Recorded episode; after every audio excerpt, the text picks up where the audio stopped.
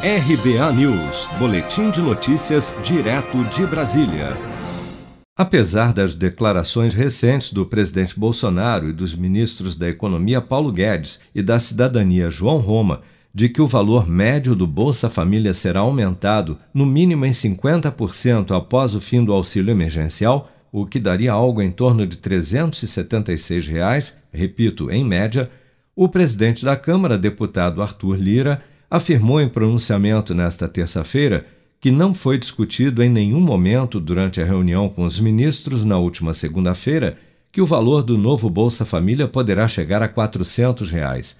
Sobre a preocupação do governo com o teto de gastos e com o pagamento dos precatórios, Lira garantiu que não há possibilidade de calote dos títulos já emitidos pelo governo e que isso não tem nenhuma relação com a viabilidade do novo programa. Então, nós não queremos romper o teto e o Brasil não pode é, dar calote.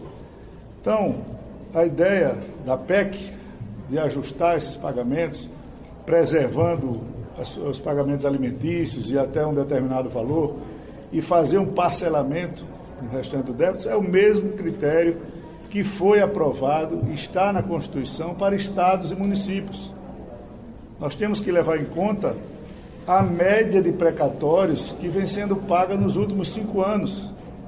E a gente saiu de 13 milhões há cinco anos atrás para 90 bilhões no ano que vem, então isso não é média, isso é praticamente ingessa e faz um estrago no orçamento e nas contas públicas do governo. A outra versão que foi criada é que essa PEC seria votada para que se abrisse valor para se criar o Bolsa Família, ou outro nome, o Bolsa Verde Amarelo, ou Bolsa Brasil, de 400 reais. Isso em nenhum momento foi falado na reunião. E eu queria aqui reafirmar que não há possibilidade de se estourar teto no Brasil a depender da vontade do legislativo. O Bolsa Família virá por MP própria, dentro do orçamento, dentro do teto de gastos, com valor médio planejado em torno de 300 reais. Isso é o que vem sendo comentado. Mais cedo, o ministro da Economia, Paulo Guedes, afirmou durante evento virtual promovido pelo IDP e pelo site Poder 360 que a proposta de parcelar precatórios não seria um calote, mas que valores maiores também poderiam ser descontados da dívida através de um fundo atrelado à venda de estatais. Essas causas é, do cidadão brasileiro contra o Estado brasileiro, eu não vou entrar no mérito, elas, evidentemente, têm que ser honradas. Agora, eu preciso de capacidade de pagamento.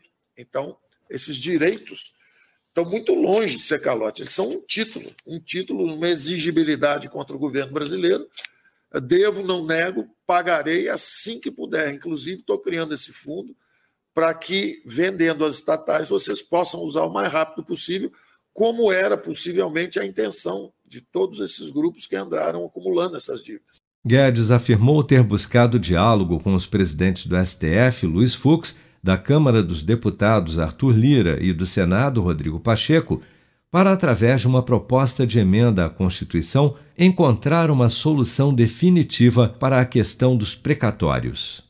Seja para conquistar sonhos ou estar seguro em caso de imprevistos, conte com a poupança do Sicredi. A gente trabalha para cuidar de você, da sua família e proteger as suas conquistas. Se puder, comece a poupar hoje mesmo. Procure a agência Sicredi mais próxima e abra sua poupança. Sicredi, gente que coopera cresce. Com produção de Bárbara Couto, de Brasília, Flávio Carpes.